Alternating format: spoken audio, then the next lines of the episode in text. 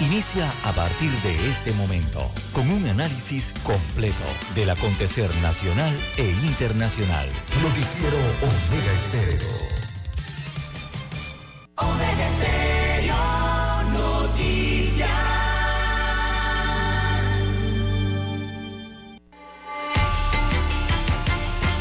A continuación, los titulares, con los hechos que son noticias hoy.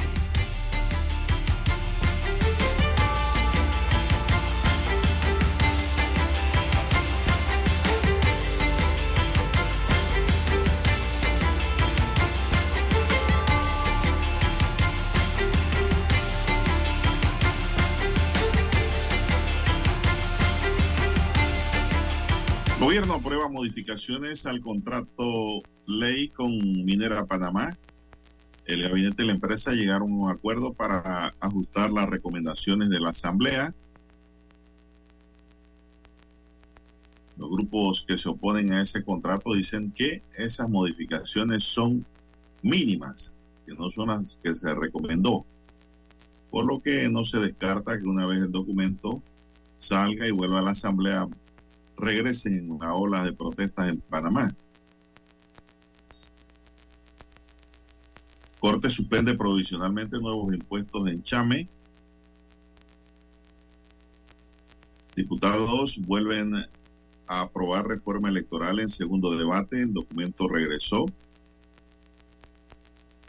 Panamá asegura, asegura que es buen pagador de sus obligaciones de responsabilidad fiscal. También tenemos, Carrizo anuncia que ya está listo el pliego para la compra conjunta de medicamentos entre la Caja de Seguro Social y el Ministerio de Salud.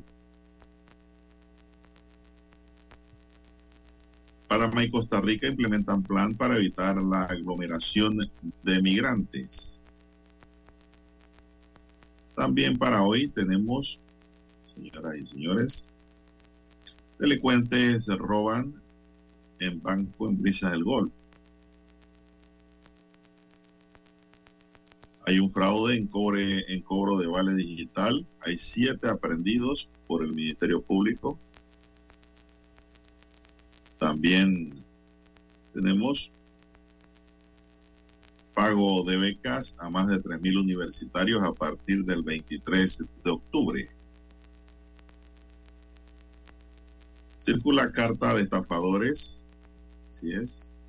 Piden dinero a nombre de la arquidiócesis. Bien, también amigos y amigas, ayer en la tarde la potabilizadora Chilibre empezó a funcionar a un 50% de su capacidad por falla eléctrica. Amigos y amigas, estos son solamente titulares. En breve regresaremos con los detalles de estas y otras noticias. Estos fueron nuestros titulares de hoy. En breve regresamos. Escuchar Omega Stereo es más fácil que nunca. Solo busca la aplicación de Omega Stereo en Play Store o App Store y descárgala gratis. No te pierdas los mejores programas y tu música favorita. Descarga la app de Omega Stereo y disfruta las 24 horas donde estés.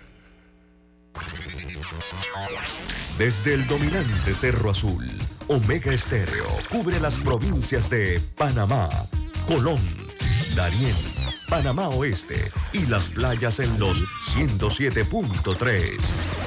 Continúa desde el majestuoso Cerro Canajagua en los 107.5, cubriendo todas las provincias centrales hasta el imponente volcán Barú en los 107.3 para las provincias de Chiriquí, Bocas del Toro y Veraguas. Omega Estéreo para todo Panamá.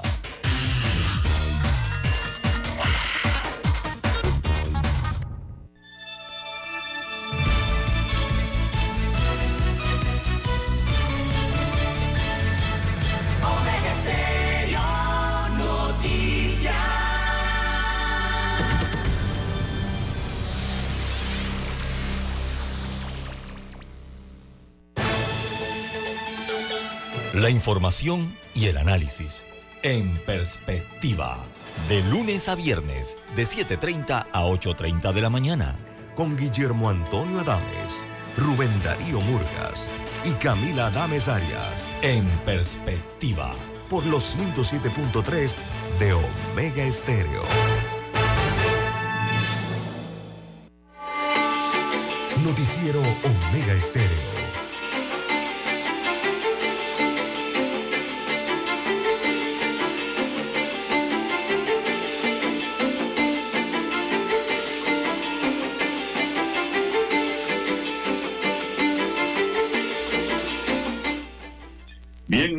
Amigos y amigas, muy buenos días. Hoy es miércoles 11 de octubre del año 2023.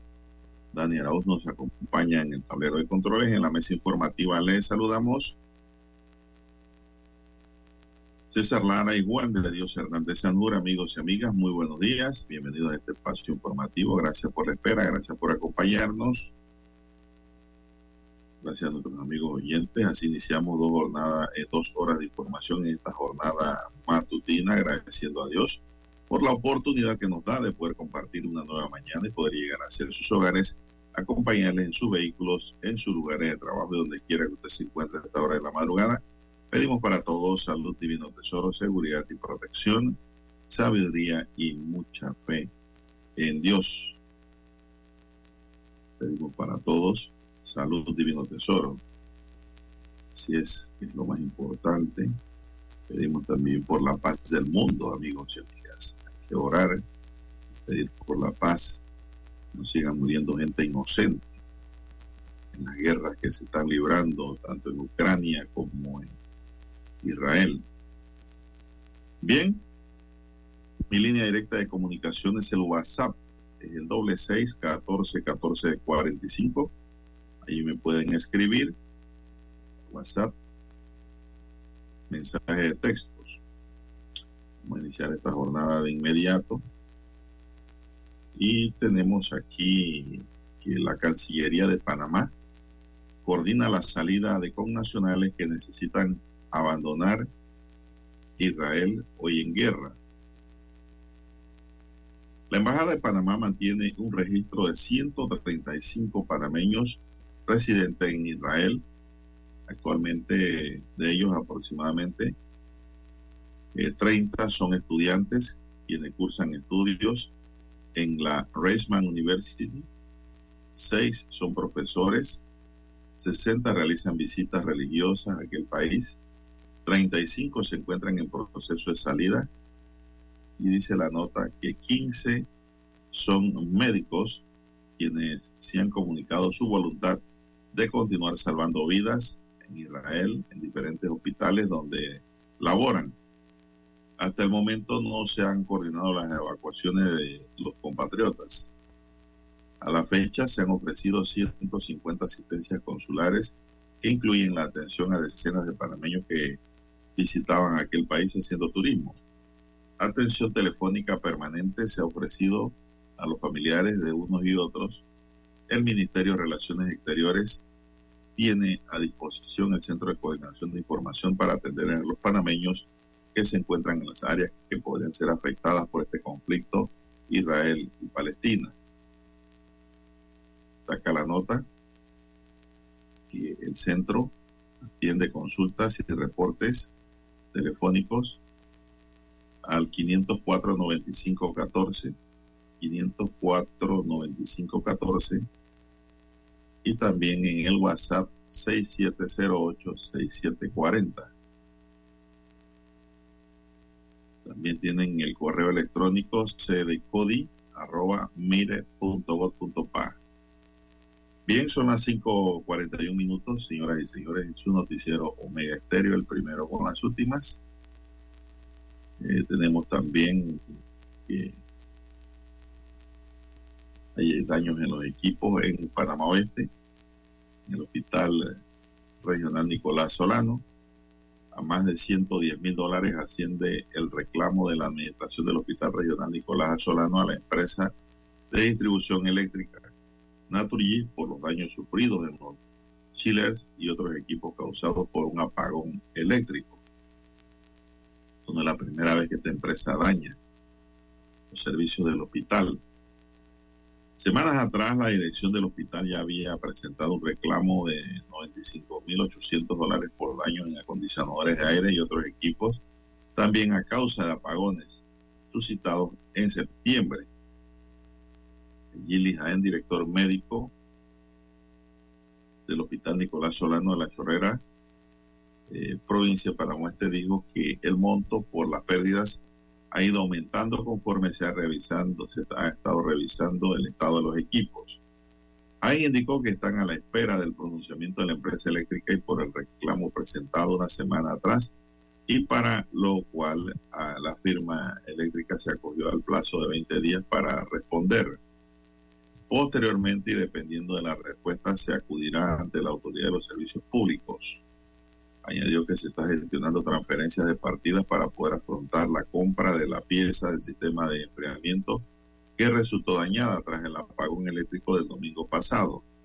Jaén calificó además de sumamente difíciles las condiciones de trabajo en áreas como el cuarto de urgencia, por lo cual se autorizó la compra urgente de dos acondicionadores tipo split y unidades de, de aire piso-techo para la sala de parto. Adicionalmente, la sociedad civil a través de diversos clubes cívicos exigieron ayer a la empresa distribuidora de electricidad la instalación a corto plazo de una planta eléctrica auxiliar en el hospital. Omar Sugasti, presidente del Club Rotario de La Chorrera, indicó que existe gran preocupación por las pérdidas económicas que se están causando en la provincia de Panamá Oeste con los apagones y fluctuaciones de energía. Los presidentes de los clubes cívicos de La Chorrera solicitaron además la intervención de la SEP, de modo que se exija a la compañía eléctrica cumplir con su responsabilidad de brindar un servicio adecuado. Indicaron además que la empresa de distribución eléctrica Naturgy debe revelar los planes de inversión a corto, mediano y largo plazo para resolver los recurrentes apagones que se están dando en el sector oeste de la República, sector oeste, en Panamá Oeste para ser más precisos. Bien, son las 5.44 minutos, amigos y amigas. Vamos a hacer una pausa aquí para volver con más noticias.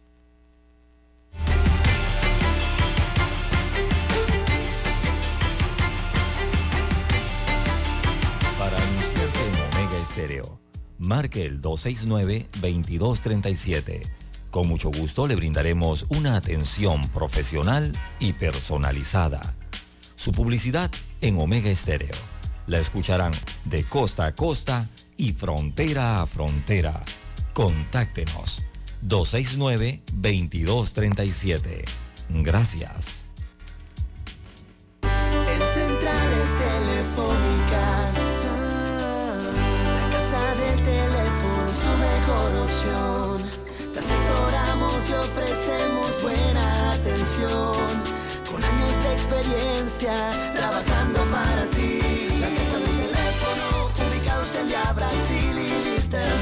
La casa del teléfono, líder en telecomunicaciones. La casa del teléfono, distribuidores de Panasonic. Ven a visitarnos. La casa del teléfono. 229-0465 lsdtcorp.com Distribuidor autorizado Panasonic. La información y el análisis en perspectiva. De lunes a viernes, de 7.30 a 8.30 de la mañana. Con Guillermo Antonio Adames, Rubén Darío Murgas y Camila Adames Arias. En perspectiva. Por los 107.3 de Omega Estéreo.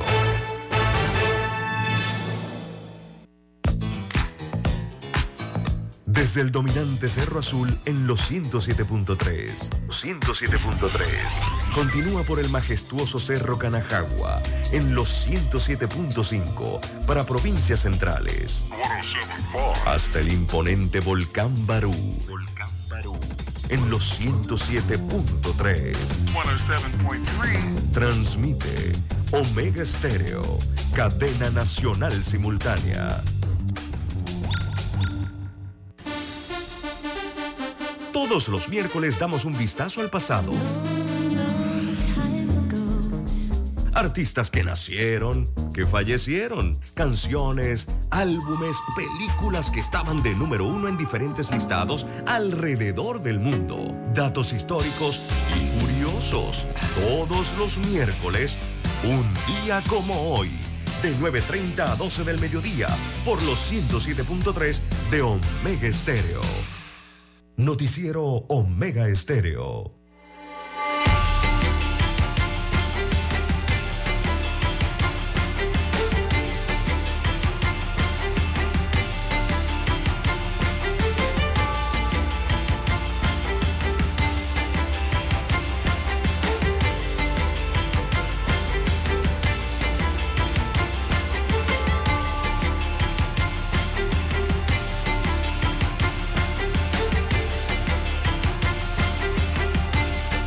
La mañana, son las 5.47 minutos. La planta potabilizadora Federico Guardia Conte, ubicada en Chilibre, Panamá Norte, disminuyó sus operaciones ayer en la tarde a un 50% debido a una falla eléctrica, según se informó. El Instituto de Acueducto y Alcantarillado Nacionales, IDAN, quien confirmó la situación, ya manifestó que todo su personal de la entidad, personal técnico, trabaja para recuperar el 100% de las actividades. Hasta el momento no se ha informado cuánto tiempo demorarán los trabajos de recuperación para llegar a su máxima capacidad. Este imprevisto, este imprevisto afecta el normal suministro de agua potable a clientes que se ubican principalmente en sectores alejados y altos de la red de distribución ubicados en la ciudad de Panamá y el distrito de San Miguelito. Así que hasta que el agua no llega, Dani, muchos sectores de Panamá y San Miguelito, por lo que ya dijimos, porque están lejos o porque están en altura, y ahora con esa baja presión mucho menos va a llegar el agua. Problema permanente que no ha tenido solución en nuestro país. La gente que vive en lugares altos de San Miguelito, por ejemplo, tiene que esperar a altas horas de la noche y de la madrugada para poder recoger algo de agua para el día, porque desde que son las 5, 6, 7 de la mañana, el agua se vuelve a ir hasta la noche nuevamente, altas horas de la noche. mucha gente, pues, San Miguelito, con este problema permanente. Y los recibos están llegando al día, ahora con los recibos de la energía eléctrica. Todo llega junto y cuando usted llega a la caja le quieren cobrar las dos cosas juntas. Tenga cuidado, pregunte no, el de Lidán no es el que está llegando, Dani. Está llegando el de aseo. Lidán sigue cobrando aparte. Sí, correcto. El, cobro que le llega con el recibo de energía eléctrica es el de la basura. Así es que tampoco se está recogiendo de manera correcta. Hay pataconcitos por todos lados en San Miguelito y no hay forma de parar esto. Así, la población es muy grande y el servicio es deficiente. Esa es la razón. Entonces, eh, hablando del agua, pues el agua del recibo llega también permanentemente eh, por consumo, no por medidores, sino por estimaciones, pero le llega y le va creando allí una deuda si no lo paga. Bien, son las 5.50 minutos, amigos y amigas, en su noticiero Omega Estéreo, el primero con las últimas. Hay también otra noticia aquí que llama la atención y es que Patitas de Amor suspende rescates por falta de apoyo económico. No hay apoyo. Eh, Bella Rivas, administradora del refugio canino Patitas de Amor, tuvo que recurrir a las redes sociales para informar que el albergue tuvo que suspender los rescates por falta de voluntariado y apoyo económico del público en general. Riva, quien se encuentra luchando contra un cáncer y una hiperactividad bronquial, ha tenido que dejar de estar activa en el refugio por su salud y después de varios días de no ir, se encuentra con que hace falta escobas, recogedores, detergentes, desinfectantes, platos y alimentos para los canes, apoyo económico para la atención veterinaria y personas voluntarias que colaboren con la limpieza del albergue, entre otras cosas entre las víctimas por falta de apoyo está una cámara de perritos, dice, uno de los cuales ya murió, que necesitan alimento y atención veterinaria urgente. Si es patitas de amor, pues si se llama el albergue, está en problemas económicos y necesita ayuda. Y dejan aquí su YAPI. Su YAPI es 60 56 40 43. Si es para los que quisieran apoyar este albergue de animales. 60 56 40 43. Dice que no importa cuánto puede enviar, su aporte cuenta, ya que cada dolita que la gente mande ayuda a este albergue Patitas de Amor. Bien, son las 5.52 minutos, señoras y señores, en su noticiero Omega Estéreo, el primero con las últimas. Bueno, y los amigos de lo ajeno, eh, ayer quisieron hacer fiesta en una sucursal del Banco Aliado en Bresa del Golf, eh, pero la policía ya está tras el rastro de los mismos y unidades de la Policía Nacional montaron un férreo operativo en el área de Brisas del Golfo y otros sectores aledaños luego que en la tarde se registrara un robo en las instalaciones del Banco Aliado ubicado en este lugar. El director de la policía, John Dorhen, indicó que cerca del lugar se ubicó un vehículo que presuntamente fue utilizado por los delincuentes. Dorhen agregó que cerca del sitio había una ronda policial, pero no fueron alertados de inmediato ya que desde el banco no se había accionado el botón de alerta temprana. Banco tiene un botón, pero parece que nadie lo tocó. Todo el mundo estaba en pánico. De acuerdo a informaciones, el robo fue cometido por cuatro hombres que haciéndose pasar por clientes desarmaron al agente de seguridad del banco y rompieron eh, con un mazo los vidrios de entrada para luego amenazar a los dependientes y llevarse cierta cantidad de dinero aún no cuantificada. Las autoridades verifican las cámaras de seguridad bancaria a fin de poder determinar los rasgos físicos de los sospechosos. Todos tenían mascarilla, esa de anti-COVID. Pero a algunos la mascarilla le quedó muy abajo de la nariz, cosa que las cámaras lo pudieron identificar. Ya hay información de búsqueda de estos sujetos. Por cierto, no se ha dicho cuántos se llevaron, yo creo que fue más el daño que causaron, porque salieron en una huida rápida. Este es un lugar muy concurrido, Brescia del Golf, es en la entrada Brescia del Golf, eh, por la entrada al corredor norte. Así que causaron un daño. Algunos dicen que como todo se cerró dentro del banco, quedaron y por eso fue que usaron el mazo para romper la vidriera, que es una vidriera blindada, no es fácil de romper. Ya la policía está tras la, la persecución y has hecho de estos delincuentes. Son las 5.55 minutos, amigos y amigas, en su noticiero Omega Estéreo, el primero con las últimas. Tenemos también que el gobierno aprueba las modificaciones al contrato ley con Minera Panamá. El contrato entre el Estado y Minera Panamá SA, sujeto a diversas modificaciones, se encamina de nuevo a la Asamblea Nacional para sus tres debates.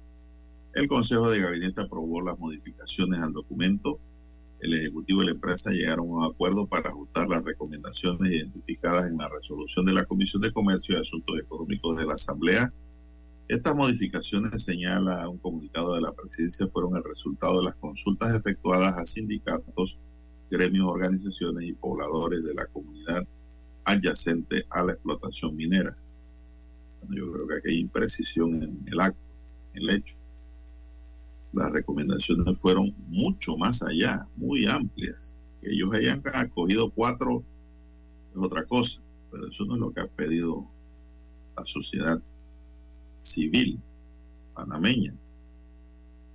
En primer lugar, se ha eliminado del contrato, vamos a ver, la posibilidad de expropiación, garantizando que Minera Panamá solo puede explorar, extraer y explotar cobre y sus minerales asociados en el área de concesión de los distritos de Donoso y Omar Torrijos, sin la facultad de extraer minerales fuera de esa zona.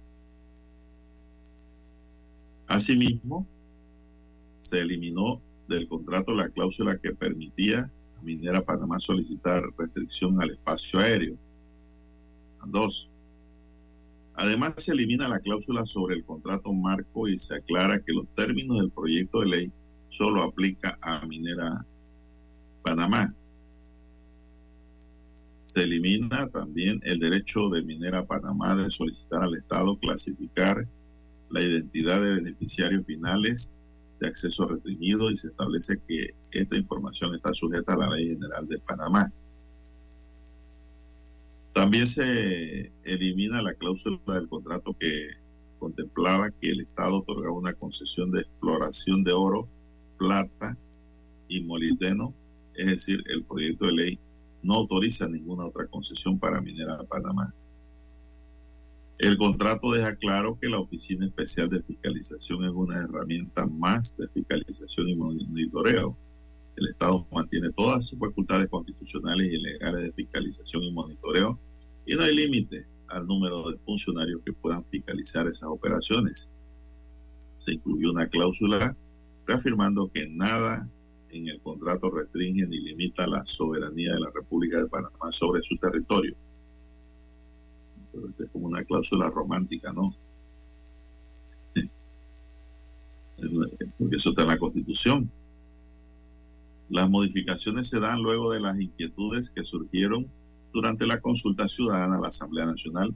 Sin embargo, hay sectores que dicen que hay que profundizar más en ese contrato y también otros dicen que hay que eliminar el contrato son las 5.58 minutos, señoras y señores. Me parece a mí que hay mucho más que eso en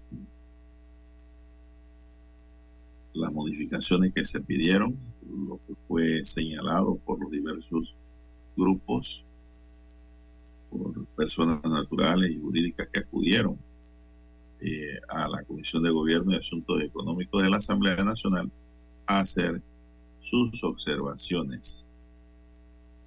Bueno, son las 5.59 minutos.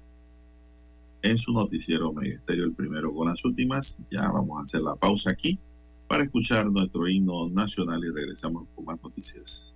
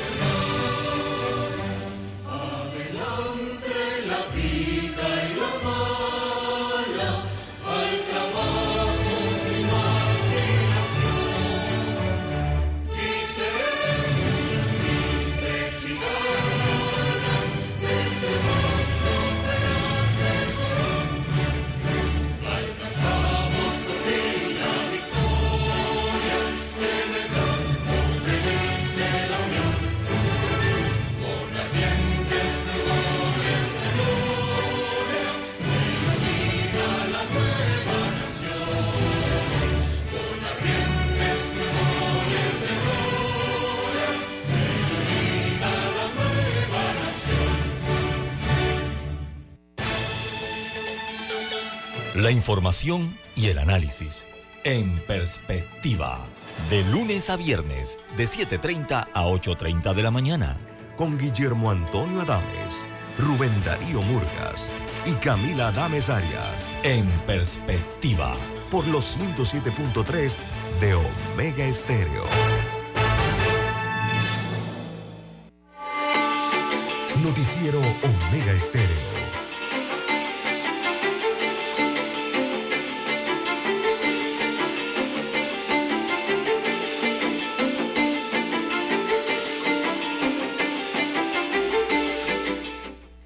Seguimos, son las seis tres minutos, señoras y señores, están en sintonía de Omega Estéreo, cadena nacional.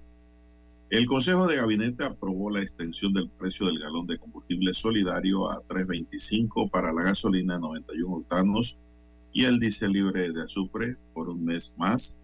Con esta decisión se prorroga los efectos del artículo 1 de la resolución de gabinete número 60 de 19 de mayo de 2022 que estabiliza temporalmente el precio del combustible con un aporte del Estado hasta por la suma de 20 millones de dólares desde el 16 de octubre y hasta el 14 de noviembre de este año.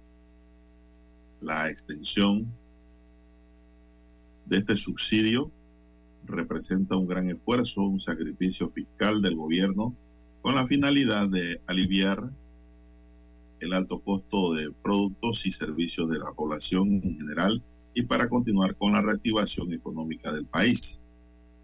De igual forma, el Consejo de Ministros también aprobó ayer una contratación mediante procedimiento excepcional para el proyecto Estudios, Diseño y Construcción para la Rehabilitación y Mejoramiento de la Vialidad de la vía Cuango, Santa Isabel, en el distrito de Santa Isabel, provincia de Colón. Este proyecto vial que data del año 2013 tiene una extensión de 23 kilómetros con carpeta de hormigón asfáltico, beneficia a 1.200 moradores y representa una alternativa para impulsar el producto eh, turístico, náutico, cultural y étnico de esta región del país. La construcción y rehabilitación de la carretera Cuango-Santa Isabel incentivará la reactivación del desarrollo económico y social del área e integrará a, a las comunidades de Cuango, Playa Chiquita, Palmira y Santa Isabel así como los poblados aledaños tomando en cuenta el potencial turístico de la zona, eh, dotando al país y más concretamente el destino turístico, Portobelo y Santa Isabel, que forman parte de los ocho destinos turísticos del Plan Maestro de Turismo Sostenible de 2020 a 2025. Eh, la verdad que esto por allá es muy bonito, Dani. No sé si tú has estado por Santa Isabel.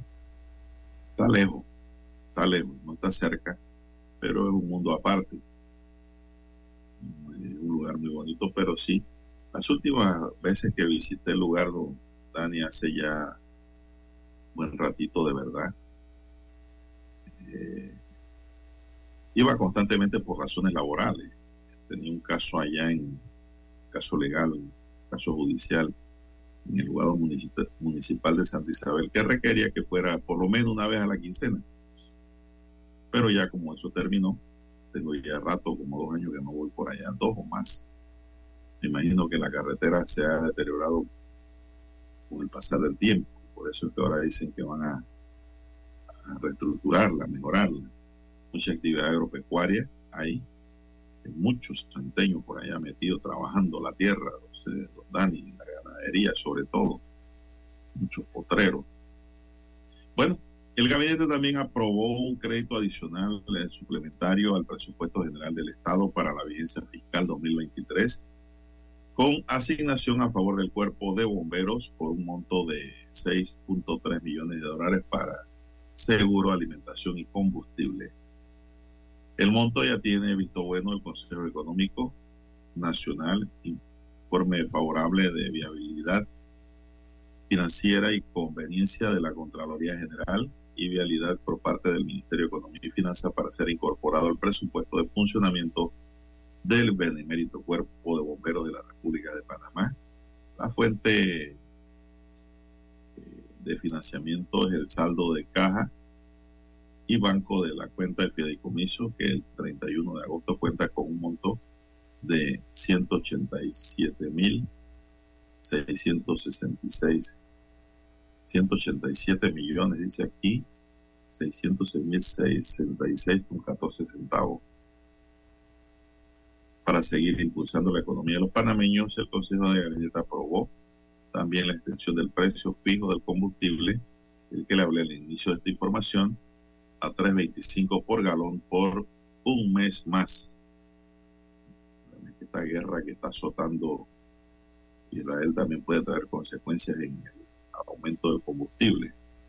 Creo que eso lo van a recibir, o ya lo están recibiendo, todo aquel que consume combustible, gasolina 95 octanos, que no tiene ningún beneficio por parte del subsidio gubernamental. Eso va dirigido a la gasolina de 91 octanos y al diésel. Son las seis, ocho minutos, amigos y amigas, seis, ocho minutos en su noticiero Omega Estéreo, el primero con las últimas. Ambientalistas denuncian festival cerca de la zona protegida de Bocas del Toro. Mucha atención con esta noticia. Grupos ambientalistas y moradores de Bocas del Toro han denunciado públicamente la realización de un festival de música electrónica que se llevará a cabo en la provincia de Bocas del Toro del 12 al 16 de octubre, o sea, desde mañana. Hoy es 11. De acuerdo con la denuncia, una parte del festival está programada para realizarse en Playa en Blue, cerca de una reserva natural municipal donde anidan un promedio de 200 tortugas laut y 150 tortugas carey, ambas especies en peligro de extinción.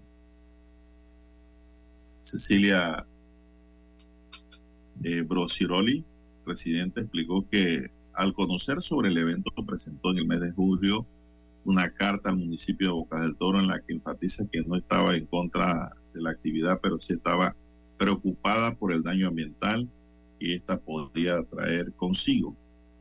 En base a lo ya ocurrido en años anteriores y la lógica respecto a la ubicación de Ad Sidera Semper, pedimos la rendición, redirección del evento, dejando en claro el único fin es cuidar y proteger la reserva natural y no prohibir el evento en, un sitio adecuado, con los permisos competentes y sobre todas las cosas sin dañar el ecosistema, señaló la.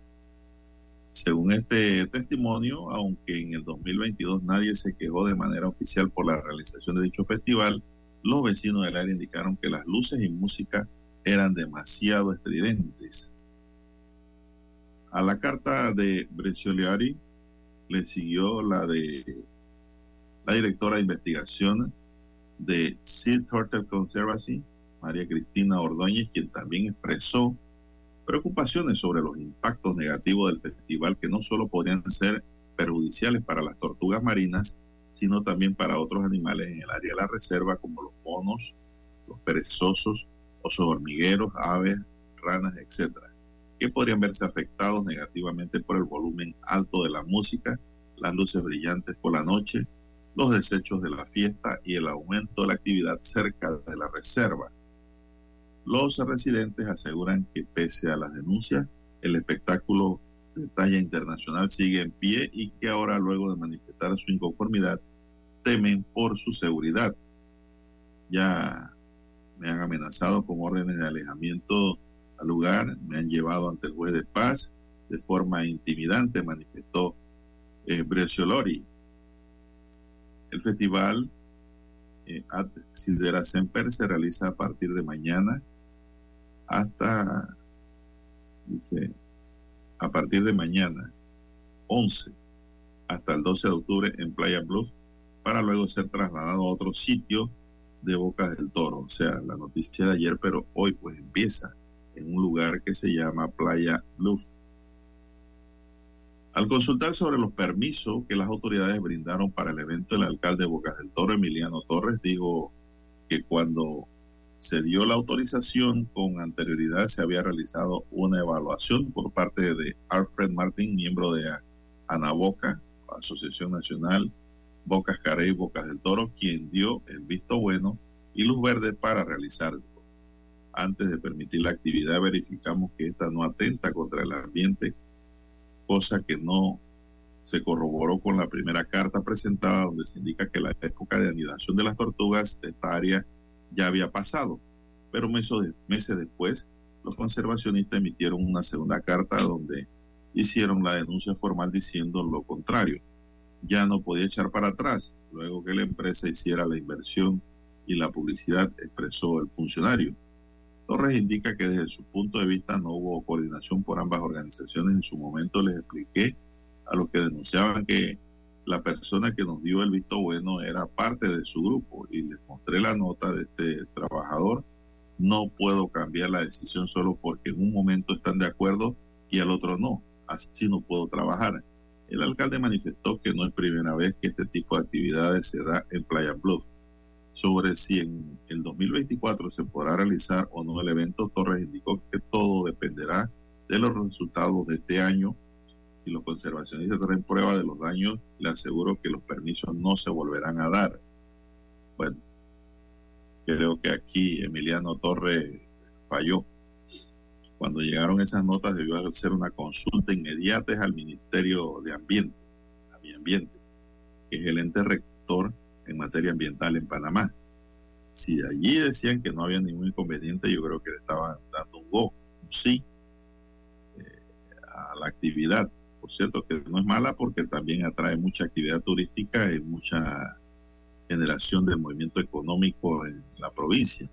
Pero también tenemos que tener cuidado en conservar el ambiente. Por eso es que digo que el Ministerio de Ambiente, no sé si lo hicieron, porque la noticia no lo dice, eh, debieron elevar también las consultas sobre esta temática. El Ministerio de Ambiente hubiese consultado a estas organizaciones no gubernamentales eh, conservacionistas a fin de conocer mejor los detalles de los efectos de la celebración de esta actividad electrónica en la provincia. Bien, son las 6, 14 minutos, don Dani. Vamos a hacer la siguiente pausa y regresamos.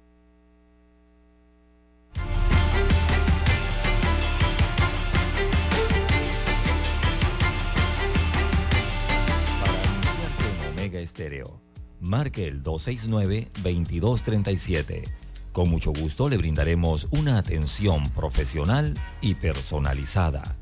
Su publicidad en Omega Estéreo. La escucharán de costa a costa y frontera a frontera. Contáctenos 269-2237.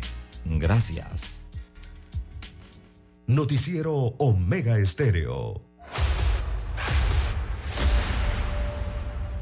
Desde los estudios de Omega Estéreo, establecemos contacto vía satélite con la voz de América. Desde Washington, presentamos el reportaje internacional.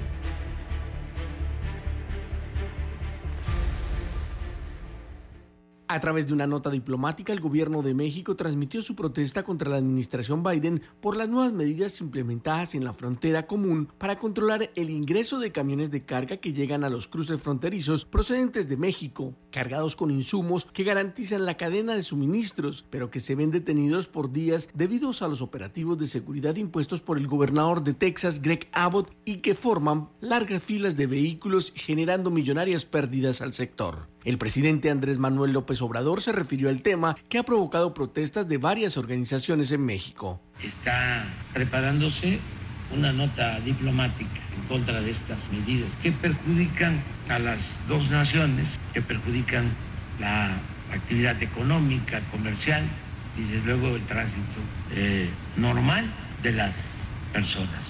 La Cámara Nacional de Transporte de Carga de México destacó en un comunicado que los 20.000 camiones que transportan mercancías avaluadas en unos 2.000 millones de dólares estarían represados en la frontera y agregó que las acciones de las autoridades estadounidenses estarían afectando gravemente al comercio transfronterizo y fue el propio presidente mexicano quien catalogó la acción de las autoridades texanas como muy irresponsable. Pues hay una actitud eh, muy hostil de parte del gobernador de Texas y está complicando más la situación migratoria con propósitos politiqueros.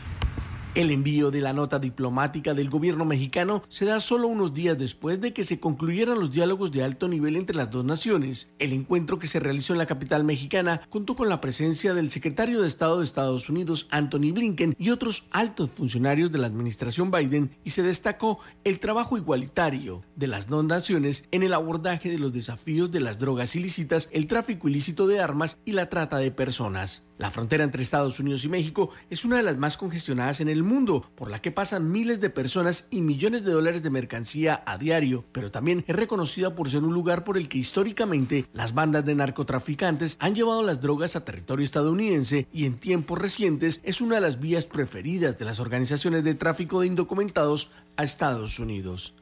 Héctor Contreras, Voz de América, Washington. Escucharon vía satélite desde Washington el reportaje internacional. Omega Estéreo, cadena nacional.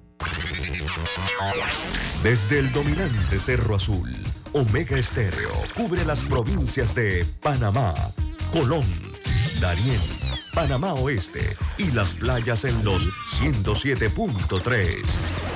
Continúa desde el majestuoso Cerro Canajagua en los 107.5, cubriendo todas las provincias centrales hasta el imponente volcán Barú en los 107.3 para las provincias de Chiriquí, Bocas del Toro y Veraguas. Omega Estéreo para todo Panamá.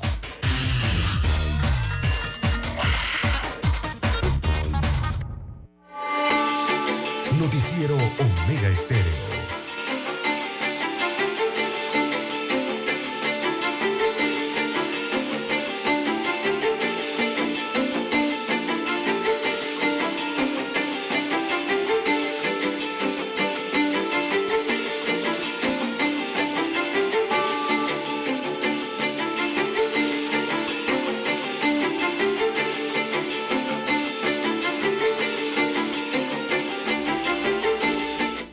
Sala Tercera de la Corte Suprema de Justicia suspendió provisionalmente los efectos del acuerdo municipal del distrito de Chame y estableció un impuesto al alquiler de locales comerciales y habitacionales.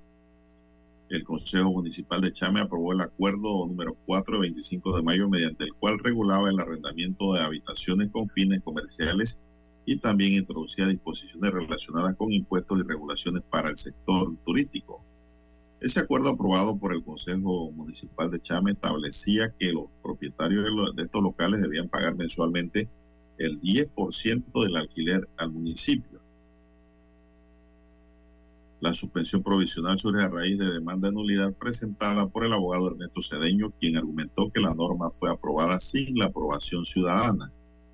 Enfatizó la importancia de que los ciudadanos ejerzan sus derechos y sean parte fundamental en la toma de decisiones de este tipo. El Consejo Municipal eh, sustentaba la creación del nuevo impuesto en la ley número 106 de 8 de octubre de 1973 que le otorgaba funciones para establecer los impuestos. Además se sustentaba en el decreto de gabinete de ley número 4 de 2008 que fue reglamentado por el decreto ejecutivo 82 de 23 de diciembre de 2008 con la finalidad dotar a la Autoridad de Turismo de Panamá de una estructura eficaz y moderna que permitía el desarrollo, la promoción y la regulación del turismo como una actividad de interés prioritario, utilidad pública de interés social. El acuerdo fue publicado en Gaceta Oficial el 13 de junio y por ahí mismo fue demandado y ahora suspendido provisionalmente por la Sala Tercera de lo contencioso administrativo de la Corte Suprema de Justicia mientras se resuelve el fondo de lo denunciado. Son las 6:21 minutos, señoras y señores, en su noticiero Megesterio, el primero con las últimas. Muy buenos días, Lara, ¿cómo amanece? Muy buenos días, eh, don Juan de Dios. Bien. Bueno, seguimos con más noticias, señoras y señores tenemos también para hoy eh, cinco personas, entre ellos dos funcionarios, fueron detenidos por estafa vinculada a la alteración de datos dentro del plan Panamá Solidario. Siempre hay juega vivos en todos lados, señoras y señores. Esto tras ocho diligencias de allanamiento y registro de la Procuraduría General de la Nación en coordinación con la Policía Nacional. Se estaban buscando nueve ciudadanos. El fiscal superior de la sección quinta de delitos contra el patrimonio económico, Nathaniel Murgas, detalló que las diligencias de allanamiento y registro por la investigación de un supuesto caso de estafa en la modalidad de fraude se realizaron en San Miguelito, Panamá y Panamá Oeste. Estas personas están ahora pues siendo investigadas eh, bajo detención por alterar los datos del vale digital. primero se decía, se recuerdan amigos y amigas oyentes que eso no era cierto, decía el gobierno eso era imposible. Bueno, ahí está el resultado de la investigación. Pero para bailar una cumbia tiene que haber dos. Eso yo con yo, eso no es música. Te baila con dos. Así mismo ocurre aquí. Aquí hay también personas civiles, dueños de negocios involucrados en los cambios. Eso vale digital, dos César ya el Ministerio Público tiene conocimiento tras su investigación realizada y ya están procediendo con las detenciones correspondientes. Robarse el vale digital, don César, es un crimen, es robarle al pueblo. Eso es lo que muchos no entienden, no comprenden. Esto debería ser sancionado, don César, con agravantes. Son las 6:23 minutos en su noticiero Megesterio, el primero con las últimas. ¿Qué más tenemos, César? 6, 23 minutos de la mañana, don Juan de Dios. Bueno, eh, en otra información eh, de carácter nacional, pero que también tiene matiz internacional, don Juan de Dios, Panamá y Costa Rica ponen en marcha plan del flujo migratorio eh, que va a ser controlado. Ya han iniciado la movilización de al menos 1.593 personas este acuerdo entre la República de Panamá y la República de Costa Rica eh, para llevar a cabo un paso expedito de los migrantes irregulares que ingresan por la selva del Darién, acá en la frontera con Colombia. Bueno, se ha iniciado el día martes 10 de octubre el traslado inicial de unas 1.500 personas distribuidas en 30 autobuses. Luego de la reunión bilateral el pasado viernes en Darién entre los presidentes de Panamá, Laurentino Cortizo, y de Costa Rica, Rodrigo Chávez, eh, se pactó llevar a cabo este flujo controlado con el fin que los viajeros no quedaran varados en la frontera común y que sigan su camino hacia el norte del continente. María Isabel Sarabia, ella es directora encargada del Servicio Nacional de Migración, de Panamá eh, resaltó que esta es una extensión del corredor humano que inicia en la provincia de Darién a través de la operación Flujo Controlado, con la finalidad de evitar las acciones eh, delictivas del crimen eh, organizado. Así que están ampliando no simplemente a Panamá, sino que va, irá hasta la frontera de Costa Rica este, esta operación Flujo Controlado y se entiende entonces que sería eh, una ampliación, una extensión de ese operativo, de ese corredor humano que inicialmente arrancó en Panamá. Así que las autoridades resaltaron que en el operativo participaron agentes de migración, del Servicio Nacional de Fronteras y entidades homólogas de Costa Rica y que se coordinó el tránsito directo de al menos por lo menos el día de ayer, de al menos 1.593 migrantes de distintas nacionalidades, quienes viajaron en 30 autobuses previamente programados. Se informó que estos buses cumplen con los eh, requisitos solicitados por las autoridades competentes para transportar estas personas hasta el centro de atención temporal de migrantes localizados en, este centro está localizado en el barrio El Carmen, esto en Costa Rica. Así que los buses panameños viajarán hasta allá. Eh, Migración de Panamá reportó que 350 agentes migratorios distribuidos desde Darien hasta Chiriquí atienden esta operación, además que los propios migrantes sufragan sus gastos de movilización.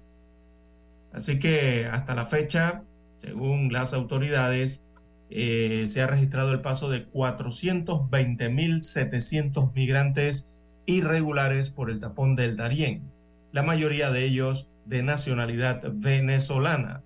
Gran parte de estos viajeros tienen como principal objetivo llegar a Estados Unidos de América o Canadá, esto en el cono norte del continente americano. Así que así se ha organizado ahora el flujo migratorio, aparecen videos, algunas eh, fotografías eh, de la llegada de los autobuses eh, panameños a la frontera común con Costa Rica.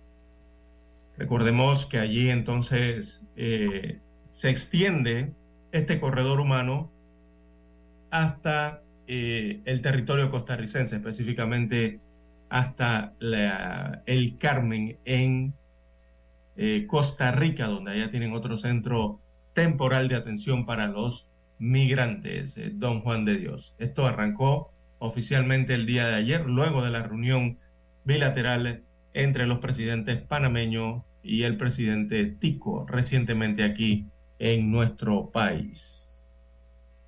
Bueno, 6.28 minutos, amigos y amigas. Dice Dani que vamos a hacer la pausa aquí para escuchar el periódico.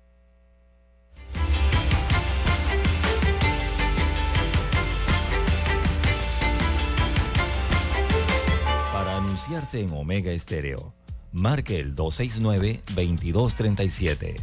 Con mucho gusto le brindaremos una atención profesional y personalizada. Su publicidad en Omega Estéreo. La escucharán de costa a costa y frontera a frontera. Contáctenos 269-2237. Gracias. ¿Tienes proyectos? ¿Tienes propósitos? ¿Tienes Unibank? Somos el equipo que te conecta con la comunidad del crecimiento, con soluciones digitales y los mejores productos, para que disfrutes lo lindo que es crecer. ¿Ganas de crecer? Tienes Unibank. La información y el análisis en perspectiva. De lunes a viernes, de 7.30 a 8.30 de la mañana. Con Guillermo Antonio Adames, Rubén Darío Murgas y Camila Adames Arias. En perspectiva. Por los 107.3 de Omega Estéreo.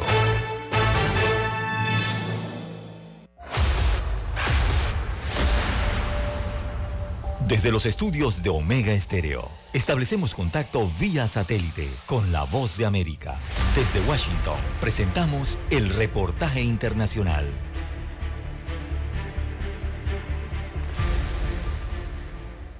A menos de dos semanas de la primaria presidencial de la oposición, el líder opositor Enrique Capriles puso a la orden su candidatura argumentando que sobre él pesa una ilegal inhabilitación para ejercer cargos públicos por 15 años. Varios consultores políticos, entre ellos Luis Peche, gerente general de la consultora Sala 58, coinciden en que su renuncia es una manera de presionar a los candidatos inhabilitados, entre ellos María Corina Machado, favorita en la intención de voto, según encuestas de firmas privadas. Capriles hizo un mensaje que fue bastante moderado, en el que no atacó directamente a ninguno de sus competidores en la carrera por las primarias, ni a la Comisión Nacional de Primarias como, como tal, pero en el que sí dijo que ponía de lado sus aspiraciones personales para buscar una opción viable para el país. Esto sin duda es un mensaje para María Corina Machado, que también está inhabilitada y que lidera las encuestas. Presión para preguntarle cómo hacer viable su candidatura. Respecto a los escenarios inmediatos que se presentan, el director estratégico de la consultora Politics, Anderson Sequera, se refiere a la posibilidad de que Primero Justicia, el partido de Capriles, nombre a un candidato sustituto o que no apoya a ningún candidato y se comprometa a apoyar al ganador de la primaria. Los otros dos escenarios, según estima el especialista, podrían estar orientados a que el partido apoye a un candidato inhabilitado o que comience a operar para imponer a Manuel Rosales, gobernador del estado Zulia y líder del partido Un Nuevo Tiempo, como candidato de consenso para las presidenciales de 2024. Aunque la Comisión Nacional de Primaria permitió a candidatos inhabilitados inscribirse para participar en el proceso, en el camino han surgido cuestionamientos sobre la estrategia a seguir en caso de que un aspirante inhabilitado resulte ganador. En varias ocasiones, funcionarios gubernamentales han advertido que el poder electoral no permitirá la inscripción de un candidato inhabilitado en las presidenciales del próximo año. Carolina Alcalde, Voz de América, Caracas. Escucharon vía satélite desde Washington el reportaje internacional. Escuchar Omega Stereo es más fácil que nunca. Solo busca la aplicación de Omega Stereo en Play Store o App Store y descárgala gratis. No te pierdas los mejores programas y tu música favorita. Descarga la app de Omega Stereo y disfruta a las 24 horas donde estés. Noticiero Omega Estéreo. Las noticias impresas en tinta sobre papel. Con ustedes. Escuchando el periódico. Los titulares de las primeras planas de los diarios estándares de circulación en Panamá.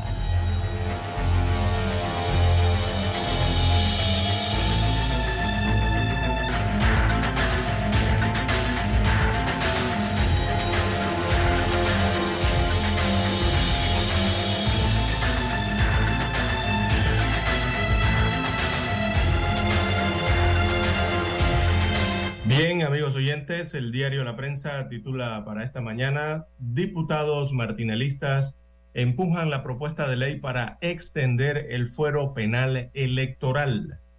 Así que el proponente aseguró que la iniciativa es necesaria para que últimamente se ha visto, porque últimamente se ha visto mucha persecución, según dijo.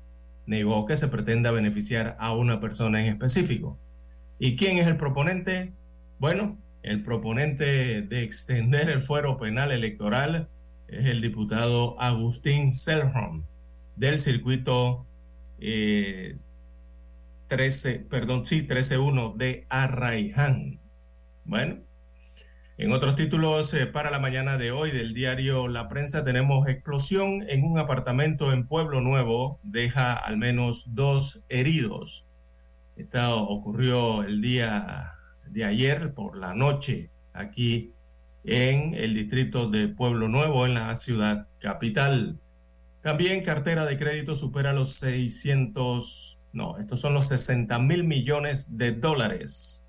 Destaca la plana de económicas del diario La Prensa que los datos eh, sugieren un crecimiento generalizado en varios sectores económicos, destacando el componente corporativo, el de hogares y también el crédito destinado al sector gubernamental.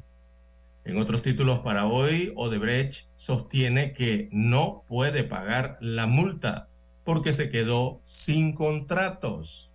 Fíjense usted. Así que la empresa brasileña ha pedido un acercamiento con el Ministerio de Economía y Finanzas de, la República de Panamá eh, para estudiar nuevas alternativas para cancelar la multa de 220 millones de dólares aplicada en el año 2017 tras un acuerdo de pena y de colaboración. Ejecutivo extiende el subsidio a los combustibles hasta el próximo 14 de noviembre. Así que el precio fijo de 3 balboas con 25 centésimos por galón para la gasolina de 91 octanos y el diésel bajo en azufre eh, se extenderá hasta el próximo 14 de noviembre luego que el Consejo de Gabinete aprobó este martes 10 de octubre extender por un mes más este subsidio. En otros títulos del diario La Prensa, para la mañana de hoy, gobierno anuncia acuerdo con empresa minera para hacer cambios al contrato para la explotación de cobre en Donoso. Se trata de la información que destaca que el órgano ejecutivo informó este día martes 10 de octubre que el Consejo de Gabinete aprobó las modificaciones al contrato minero que se acordaron con la empresa minera Panamá tras las sugerencias hechas por la Comisión de Comercio de la Asamblea Nacional.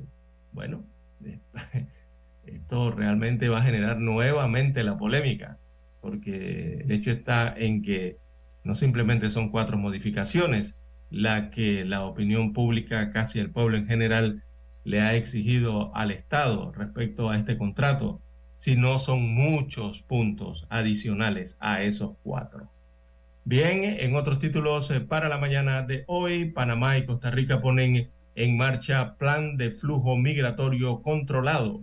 Ya han movilizado 1.593 personas eh, con este acuerdo entre Panamá y Costa Rica para llevar a cabo el paso expedito de migrantes irregulares que ingresan por la selva de Darién, frontera con Colombia. Esto se inició el día de ayer eh, con el traslado de aproximadamente estas 1.500 personas. Así que esto representa una ampliación, una extensión del corredor humano que antes existía solo en la República de Panamá. Ahora se extiende desde Panamá y llega hasta Costa Rica, desde Darién hasta el territorio costarricense. Eh, en otros títulos para la mañana de hoy del diario La Prensa, bueno, la lista de medicinas e insumos que faltan en el salón de operaciones eh, del complejo hospitalario Arnulfo Arias Madrid de la Caja del Seguro Social es de carácter urgente. Así que los médicos anestesiólogos, sobre todo de este nosocomio, eh, piden con urgencia que se subsanen estas situaciones, ya que esto podría poner en peligro la vida de los pacientes. En otros títulos, eh, para la mañana de hoy, bueno, eh, aparecen los ganadores del premio de literatura Ricardo Miró. Así es, Javier Medina Bernal ganó en dos categorías, en novela con la obra Las Fieras y las voces y un y en cuento, entonces con trilogía de La Nieve y otros cuentos. Así que ganó con estos dos eh, el premio literatura de el Ricardo Miró. También vienen eh, a masacrarnos. Es un título que aparece en el diario La Prensa eh, de carácter internacional. Este es el relato de los supervivientes del festival israelí atacado por Hamas. Hamas en este caso. Así que los jóvenes estaban en este festival musical tributo of Nova en el desierto y 260 fueron masacrados, según destacan los relatos. Bueno, el Pleno de la Asamblea Nacional regresa a segundo debate, reforma al Código Electoral sobre las postulaciones por residuo y aprueba una nueva modificación. Así que atención, eh, este ocurre, ocurrió en el Pleno Nacional después de haberlo aprobado el martes 10 de octubre. Bueno, lo han regresado a segundo debate. Este proyecto 1092 eh, que modifica el Código Electoral respecto a las postulaciones por residuo. Esto está realmente extemporáneo, fuera de todo tiempo, amigos oyentes, a las puertas ya de la elección general. Bien, y delincuentes roban en la sucursal del Banco Aliado de Brisas del Golf. Se trata de un grupo de hombres armados que asaltaron la tarde de este martes en la sucursal del Banco Aliado de Brisas del Golf, en el corregimiento Rufina Alfarro, en el distrito de San Miguelito pero dos de los sospechosos fueron detenidos poco después. Bueno, amigos oyentes, estos son los principales eh, titulares que presenta para la mañana de hoy el diario La Prensa. Revisemos ahora la primera plana que tiene la estrella de Panamá. Bueno, la estrella de Panamá para hoy, señoras y señores, dice, Ejecutivo modifica contrato minero y regresa a la Asamblea Nacional el Consejo de Gabinete aprobó las modificaciones recomendadas por la Comisión de Comercio y Asuntos Económicos de la Asamblea Nacional al contrato entre el Estado y Minera Panamá, entre las que se hallan la restricción del espacio aéreo y las expropiaciones que contemplaba el documento original. El proyecto de ley vuelve a la Asamblea. Reformas electorales vuelven a segundo debate para modificación los diputados bajaron a segundo debate la reforma al Código Electoral para modificación y la aprobaron. Vuelve a tercer debate. Corte Suprema suspende provisionalmente nuevos impuestos en Chame por demanda. Franja de Gaza, 900 muertos. Los bombardeos sobre la Franja de Gaza han dejado al menos 900 muertos y más de 4.500 heridos según un comunicado del Ministerio de Sanidad de Palestina que ha pedido la apertura de un pasillo humanitario para recibir material médico y evacuar heridos graves como consecuencia del conflicto entre grupos extremistas eh, Hamas e Israel. Aparece una fotografía aquí eh, de toda el área destruida como si hubiese pasado un gran terremoto. Fue producto de los bombardeos. Credenciales y diputados archivan denuncias contra magistrada López y presidente Cortizo. Así que pues, vuelve a cero el tema. La denuncia contra la magistrada y la presidente presidente de la Corte Suprema de Justicia fue presentada por Ricardo Martinelli y sus abogados. La misma fue archivada ya por la Comisión de Credenciales. Nobel de Economía analiza mercado de valores del país. El Nobel de Economía, Robert Merton, aplaudió el mercado de valores de Panamá y hace advertencias sobre el sistema de pensiones. Avalan pliego para compra de medicamentos. La Mesa Técnica de Medicamentos avaló el pliego para la compra conjunta de 351 medicamentos entre el Ministerio de Salud y la Caja de Seguro Social. El documento se subirá a la plataforma de cotización en línea de Panamá Compra. Es la primera licitación en conjunto que realizan las dos entidades estatales. Y en titular de techo hoy la estrella de Panamá nos dice Norma Quevedo, la experiencia en la radiodifusión y los retos de la inteligencia artificial. Es una entrevista a la argentina experta en radio. También tiene la estrella otro titular que dice la vida de una famosa cantante griega de ópera llega a la gran pantalla. Amigos y amigas, estos son los titulares que hoy nos brinda la estrella de Panamá y concluimos con ello la lectura de los titulares correspondientes a la fecha. Hasta aquí, escuchando el periódico. Las noticias de primera plana, impresas en tinta sobre papel. Noticiero Omega Estéreo. Desde los estudios de Omega Estéreo, establecemos contacto vía satélite con la voz de América. Desde Washington, presentamos el reportaje internacional.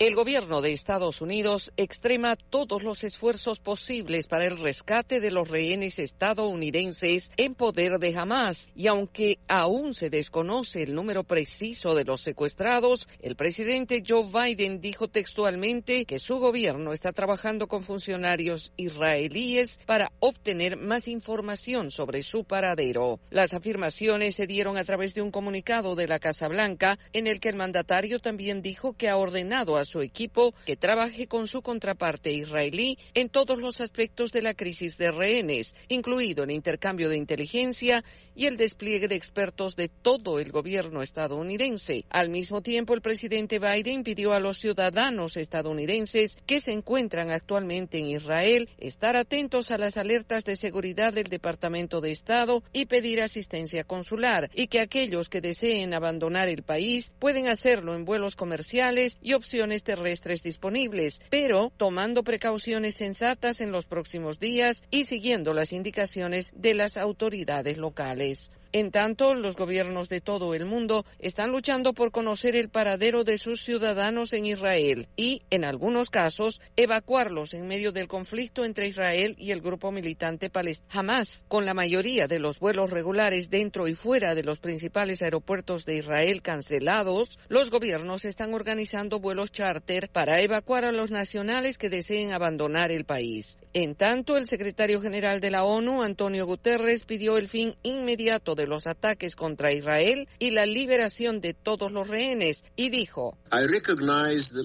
Reconozco las legítimas aflicciones del pueblo palestino, pero nada puede justificar actos de terror y el asesinato, la mutilación y el secuestro de civiles. Reitero mi llamado para el cese inmediato de estos hechos y la liberación de los rehenes. El secretario general dijo que está profundamente angustiado porque Israel planea poner a toda la franja de Gaza, hogar de más de dos millones de personas, bajo un asedio total, sin permitir la entrada de alimentos ni combustible, ni suministrarles electricidad, y dijo que se debe permitir la entrada de suministros de socorro y trabajadores humanitarios a Gaza. Yoconda Tapia, Voz de América, Washington. Escucharon vía satélite desde Washington el reportaje internacional. Noticiero Omega Estéreo. Problemas de tierra, reclamos por accidentes, despidos injustificados, reclamos de herencias, sucesiones, daños y perjuicios. Todo problema legal civil, penal y laboral Consulte al 6614-1445. Licenciado Juan de Dios Hernández le atiende. 6614-1445. Con atención en Panamá, Panamá Este, Panamá Oeste, Colón, Coclé, Santiago, Herrera y Los Santos. Anote y consulte 6614-1445. Es momento de adentrarnos al mar de la información. Este es el resultado de nuestra navegación por las noticias internacionales más importantes en este momento.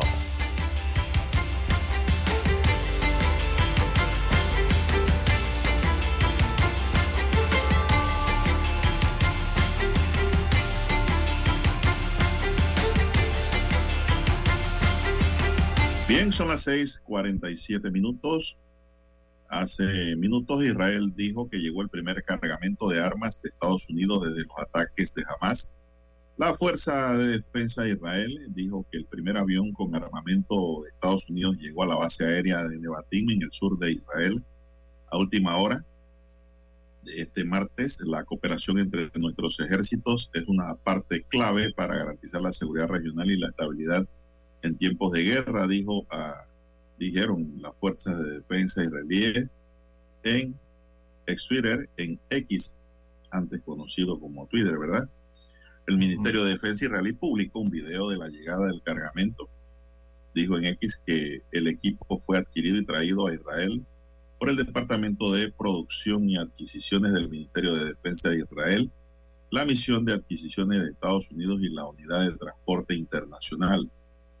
Estados Unidos promete apoyo. El presidente de Estados Unidos, Joe Biden, llamó el sábado al primer ministro israelí Benjamin Netanyahu inmediatamente después del atentado de Hamas para subrayar el continuo apoyo de su país a Israel.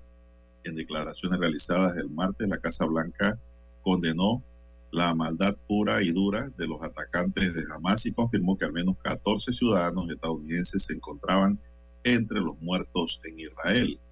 Biden dijo también que pedirá al Congreso que aprobara más fondos para Israel con el fin de ayudarles a defender su territorio y su pueblo. Prometió que su administración no permitirá que Israel se quede sin municiones e interceptores para su sistema de defensa antiaérea, domo de hierro, destinado a disparar cohetes desde el aire antes de que impacten en el territorio israelí. Esa información Así es, Juan de Dios. Bueno, esto es una guerra asimétrica, ¿no? Lógicamente eh, en cantidad de, si se ve, ¿no? Eh, las perspectivas allí en cantidades, es asimétrica totalmente. La tecnología la tiene Israel, evidentemente, versus los em, arsenales antiguos, estos armamentos antiguos que tiene Hamas y que tiene Hezbollah también, ¿no? Que los apoya.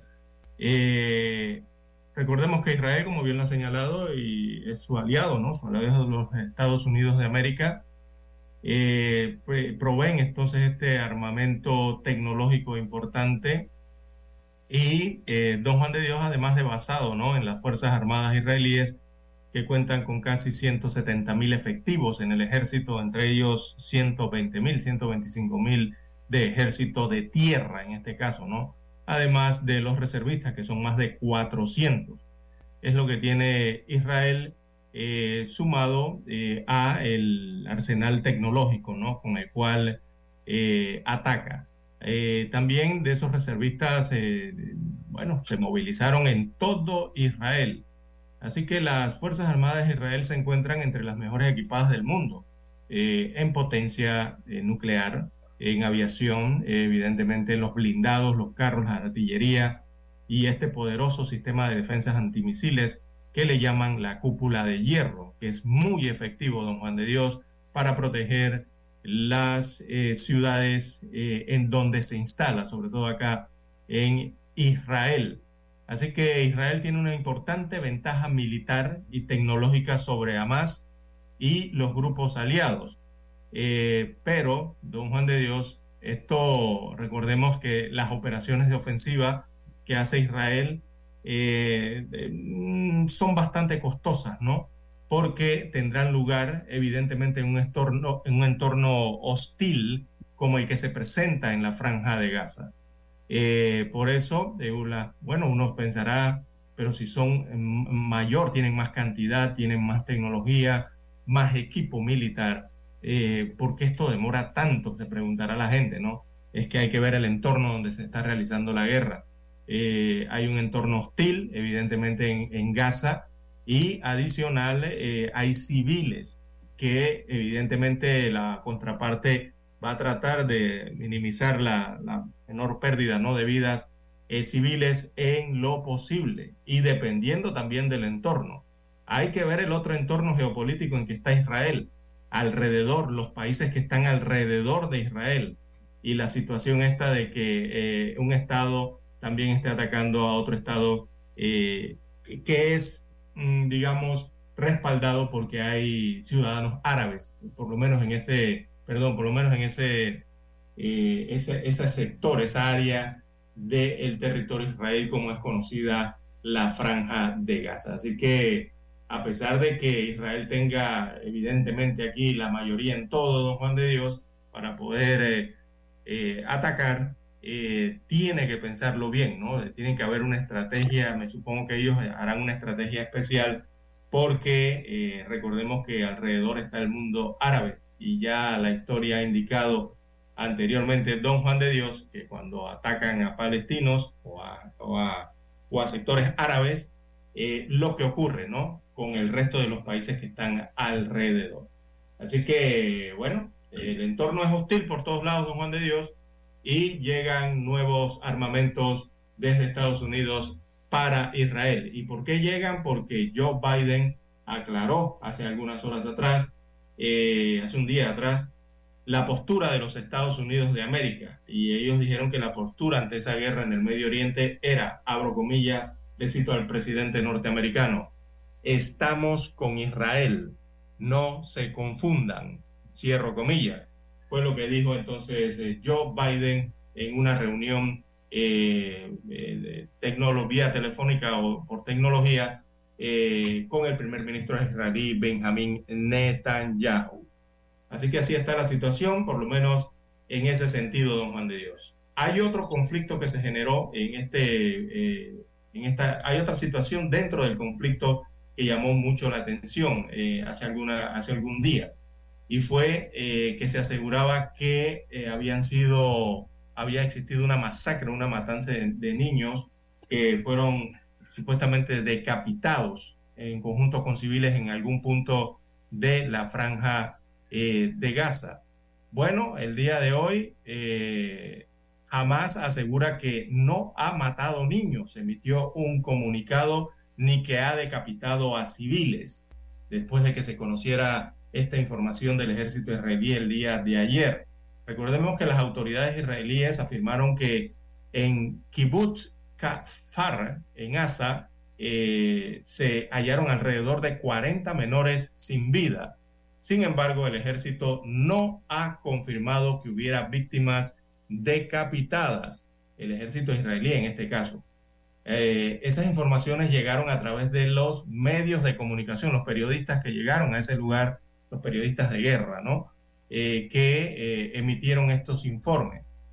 Ahora el grupo islamista jamás negó haber matado niños, decapitado o atacado a civiles durante ese ataque el día sábado en respuesta a las acusaciones, señalan ellos desde jamás, acusaciones inventadas de soldados de Israel sobre masacres perpetradas en kibbutz por esos eh, milicianos. Así que ellos emiten un comunicado hace algunas horas en que afirman eh, firmemente la falsedad de las acusaciones inventadas y propagadas por algunos medios de comunicación occidentales, señala Hamas, que adoptan la narrativa sionista, incluida la afirmación de matar niños, decapitar y atacar a civiles, según señaló en este comunicado en el que defendió entonces que sus milicianos solo atacaron el aparato militar y de seguridad israelí.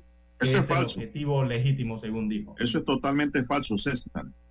Solo hay que remitirnos a lo que dijo la panameña que está allá, que pensábamos que estaba desaparecida.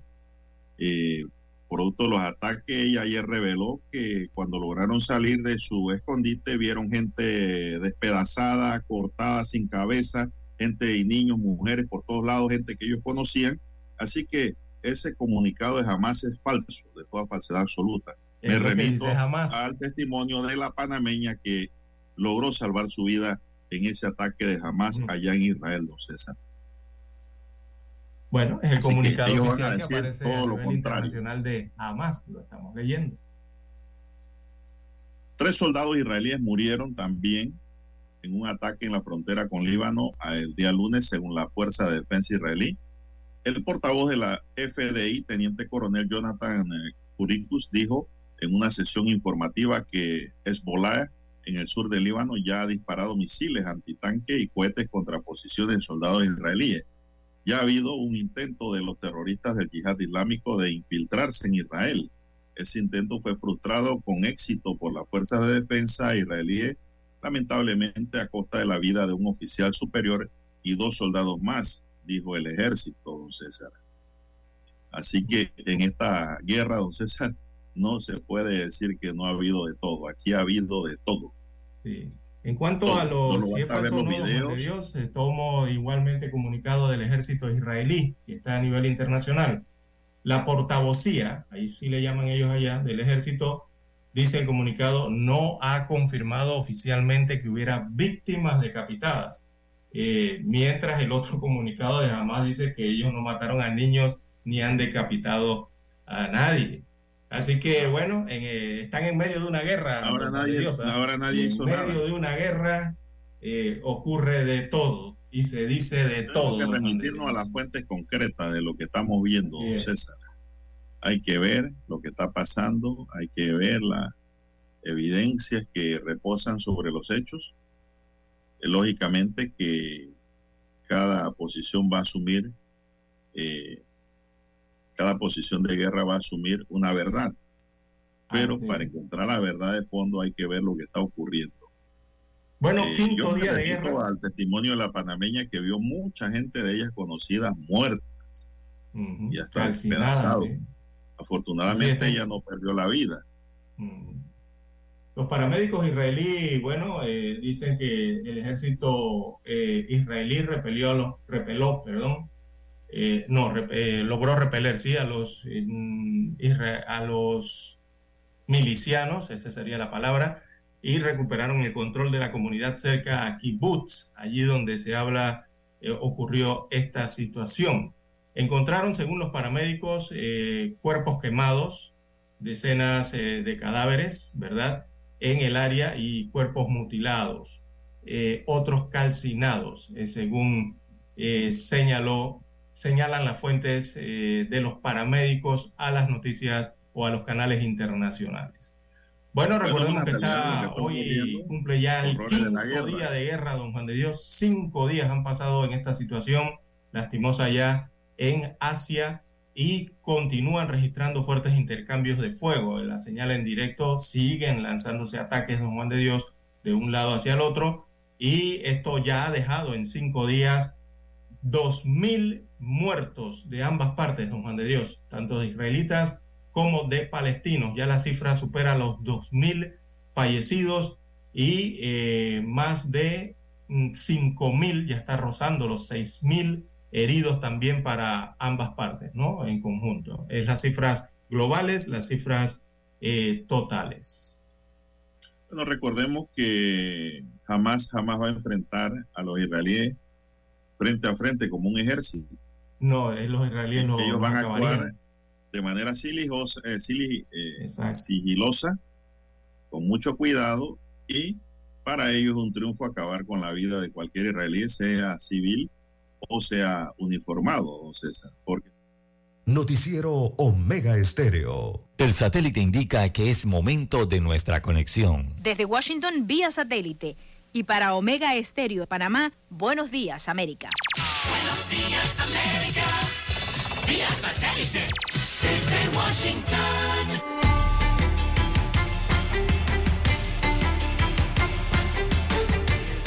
Henry Llanos.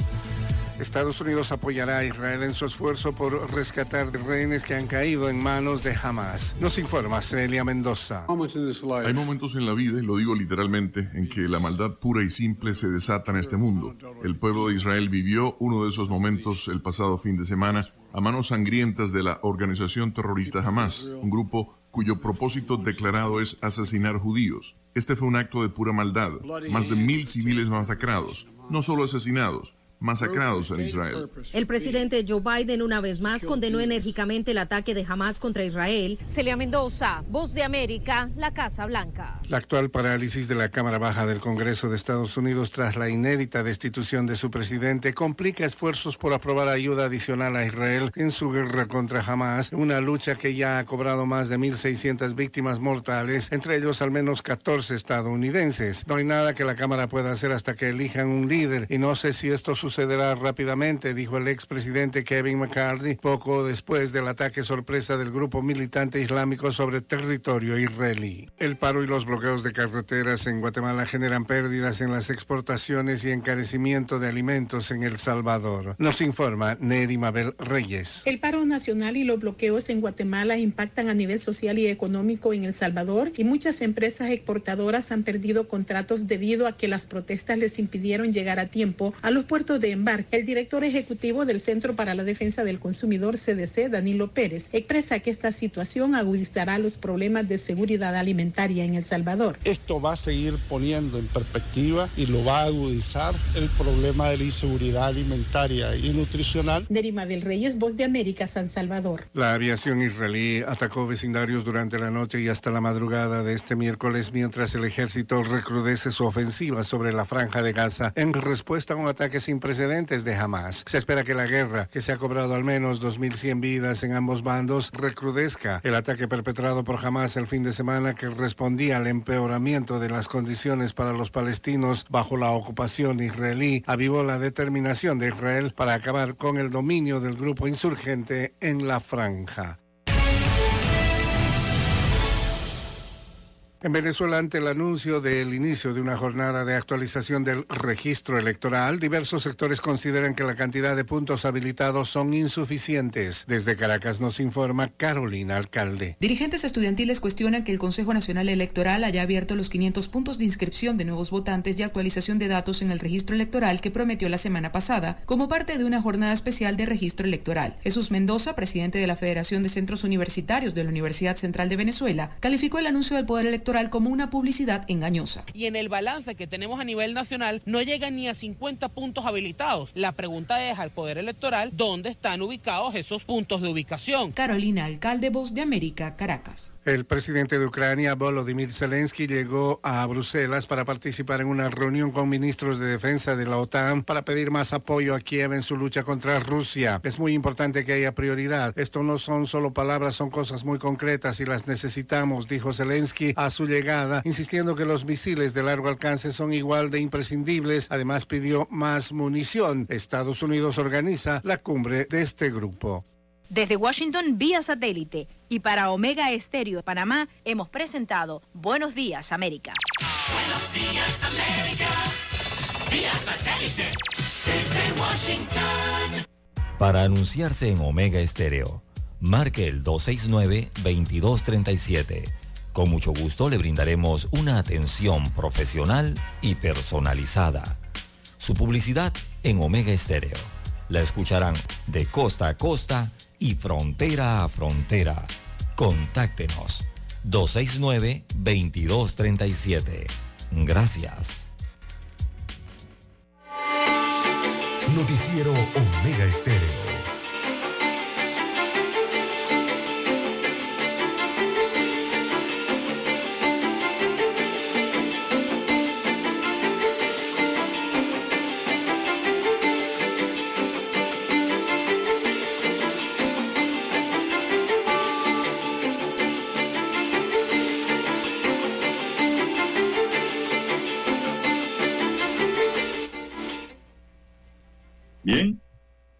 7, 6 minutos, dos man de Dios, adelante.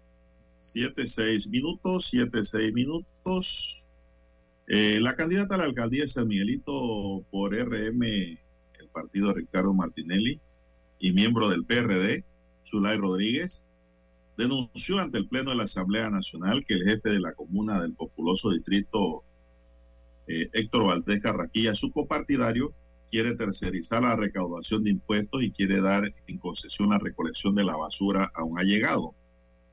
La diputada Rodríguez sostuvo que el contrato para la recaudadora de impuestos es por 3.8 millones de dólares y hay plata para eso, pero no para cubrir la cuota del Seguro Social a los empleados municipales. Esto es una gran verdad. Zulay le advirtió además a Carrajilla que en esta ocasión no le va a servir eso de cobijarse al partido de gobierno de turno para que no lo investigue. Bueno, yo sí creo que hay que investigar allí y, eso lo ha prometido también la candidata independiente de San Miguelito, la licenciada Irma Hernández, que es aspirante de libre postulación pura a la alcaldía del distrito de San Miguelito. Eh, hay muchas cosas que escarbar, investigar y revisar ese municipio. Y lo cierto es que si aquí tercerizan el cobro de impuestos, don César, eh, me parece que eso no es correcto y no es bueno. ¿Por qué? Porque esa empresa que vaya a recaudar los impuestos no va a tener contemplación de ningún tipo con nadie. Ella va a ejecutar porque su negocio es recaudar. Recordemos que aquí en Panamá, cuando en el país, don César, cuando el gobierno de Martinelli se tercerizó la recaudación de impuestos que tiene un hombre por ahí preso. Exacto, que era director de, la DGI, ¿no? Y tercerizaron esto y comenzó una empresa entonces. Empezaron a, perseguir a todo el mundo, a, Tirio y Troyano. Así mismo es, llamaban, mandaban correos, eh, visitaban, ¿no? Eh, tratando de hacer efectivo el cobro. Así es. Así mismo es, don César. Eh, bueno, esperemos que eso no proceda, lo que ha denunciado la diputada candidata a alcaldesa de San Miguelito por el partido RM y miembro del PRD también. es, miembro del PRD, ya, la experiencia, don Juan de Dios, eh, ya, si ya, se ha visto la experiencia a nivel nacional, como usted lo acaba de señalar, en el gobierno del expresidente Ricardo Martinelli, en que eh, se anunció y se llevó a cabo, ¿no? Por lo menos arrancó, pero luego eso fue detenido, ¿no? Eh, la tercerización de impuestos, eh, don Juan de Dios, imagínese usted lo que ocurriría en una alcaldía que, bueno, no es que tenga la mayor recaudación tampoco, pero las características, ¿no? del, del municipio. Bien, bueno, San Miguelito tiene muchos recursos, don César. La gente cuando habla de San Miguelito piensa son en las lomas de Cerro Cocobolo, de Samaria, qué sé yo, eh, Tinajita. Hay grandes centros comerciales allí, Juan de Dios. San Miguelito grandes tiene, también instaladas. Tiene áreas eh, y empresas, muchas empresas que operan en otros corregimientos. Tiene áreas de riqueza también, don César. Así que todo no es ruina. Siete, diez minutos. ¿Qué más tenemos? Bien, amigos oyentes, las siete, diez minutos de la mañana en todo el territorio nacional. Bien, don Juan de Dios, eh, ya usted lo habrá comentado anteriormente, eh, regresa, en, van a enviar, o ya lo enviaron a la Asamblea Nacional, el contrato minero eh, realizadas las modificaciones por el Ejecutivo el día de ayer o aprobadas estas cuatro recomendaciones que inicialmente eh, destacó en un informe la Asamblea Nacional. Bueno, estos cuatro puntos, eh, de acuerdo al Ejecutivo, entonces fueron eh, modificados e incluidos en la propuesta de texto del nuevo contrato minero entre el Estado panameño y la empresa minera Panamá, que tiene a Cobre Panamá, que es la mina, ¿no? Y ambas son, eh, están, o son empresas subsidiarias de First Quantum Mineral a nivel internacional. Esto ya ha sido aprobado en el órgano ejecutivo. Eh, se eliminaron eh, de los contratos las cláusulas relacionadas con la expropiación de tierras. Además, el gobierno asegura que la empresa solo puede exportar, extraer y explotar cobre y sus minerales asociados en el área de concesión en los distritos de Donoso y de Omar Torrijos. Estos distritos pertenecen a la provincia de Colón, don Juan de Dios. ¿Se acuerda eso de las coordenadas que tanto hablábamos? Que, que, no, había no lo habían especificado. Bueno, eh, según el Ejecutivo ha modificado esto. Asimismo, el gobierno dice que no se puede extraer minerales fuera del área de concesión, según las modificaciones.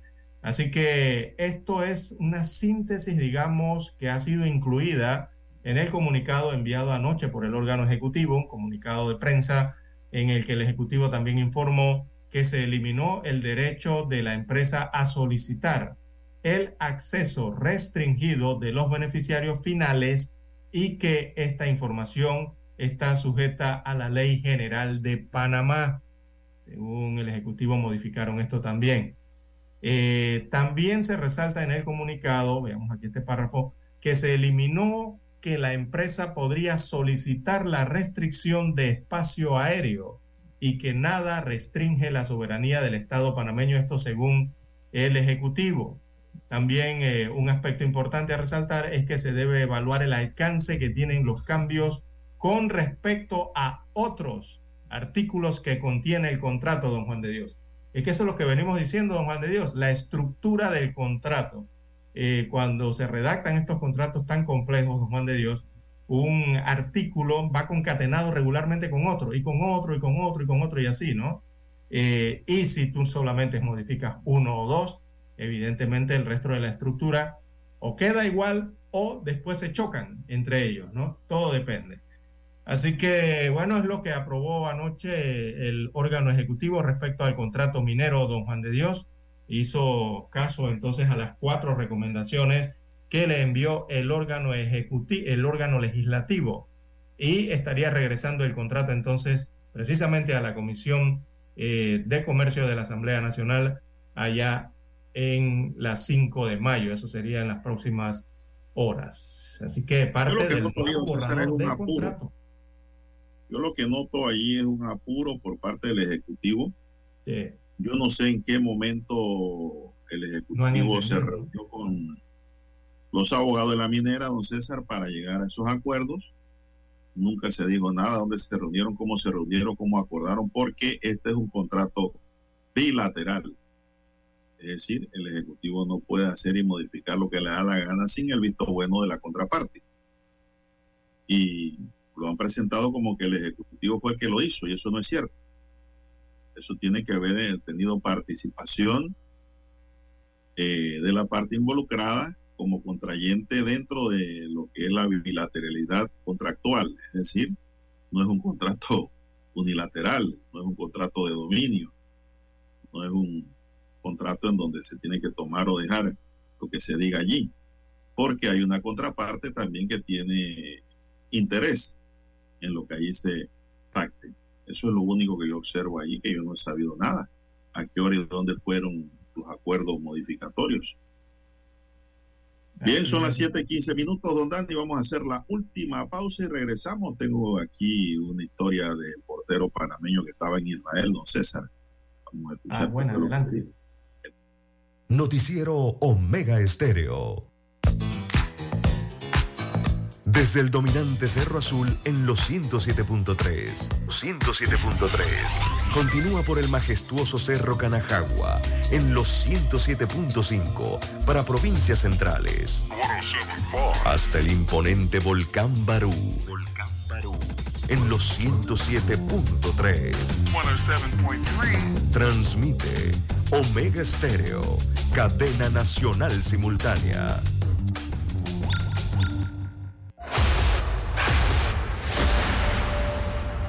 Desde los estudios de Omega Estéreo, establecemos contacto vía satélite con la voz de América.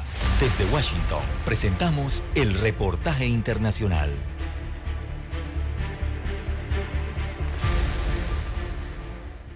El borrador de la nueva constitución política que se trabaja en Chile retornó a la comisión experta para su revisión luego de que el Consejo Constitucional realizara polémicas modificaciones al texto, incluyendo el reconocimiento del derecho a la vida de quien está por nacer y la objeción de conciencia. Los expertos tienen cinco días para revisar el texto, un plazo que algunos consideran corto, pero que tendrá a los comisionados trabajando para perfeccionar el borrador, una instancia crucial que intenta revertir el resultado de las encuestas que anticipan un rechazo masivo de la población. Magali Fuensalida, integrante de esta comisión, expresó. Lo que se hizo o lo que le hicieron al anteproyecto fue prácticamente hacerlo de nuevo. Entonces tenemos desde temas técnicos a temas profundos de cambio y a revisiones donde nos encontramos que en cada artículo hay una enmienda. Las modificaciones realizadas por los expertos requieren de un quórum de tres quintos para ser aprobadas. Además, los nuevos cambios posteriormente tienen que ser ratificados en el Pleno del Consejo. Hernán Larraín, miembro de la comisión experta, explicó la dificultad de coincidir en los temas que han generado polémica. Porque llegar a acuerdo en temas, no sé, más de carácter técnico, eso es fácil. Pero llegar a acuerdo en temas como el derecho a la vida y el aborto y los derechos de la mujer al respecto, son temas complejos. Finalmente, el Consejo Constitucional tiene hasta el 7 de noviembre para despachar y enviar al presidente Gabriel Boric la propuesta que será sometida a plebiscito el 17 de diciembre. Por su parte, el gobierno ya adelantó que, tal como ocurrió en el proceso constituyente anterior, realizará una campaña informativa sobre la propuesta de nueva constitución. Sala de redacción, Voz de América. Escucharon vía satélite desde Washington el reportaje internacional. Omega Estéreo, 24 horas en FM Estéreo. ¿Tienes proyectos? ¿Tienes propósitos? ¿Tienes Unibank? Somos el equipo que te conecta con la comunidad del crecimiento, con soluciones digitales y los mejores productos, para que disfrutes lo lindo que es crecer. ¿Ganas de crecer? Tienes Unibank. La información y el análisis. En perspectiva. De lunes a viernes, de 7.30 a 8.30 de la mañana. Con Guillermo Antonio Adames, Rubén Darío Murgas y Camila Adames Arias. En perspectiva. Por los 107.3 de Omega Estéreo.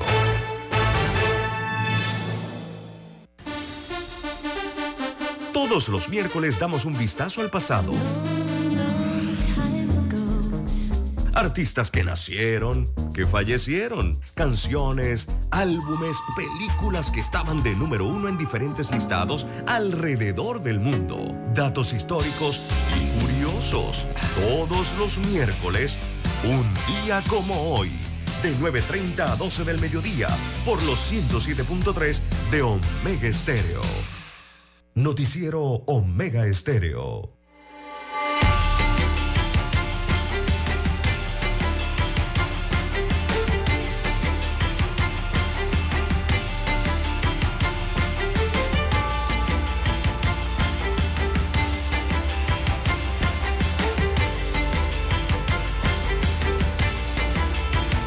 Bueno, César, el portero de la selección de Panamá, Orlando Mosquera, vivió momentos de sustos en Israel. El futbolista presenció cómo volaban los misiles en Israel. Afortunadamente, dice, ya se encuentra en Panamá.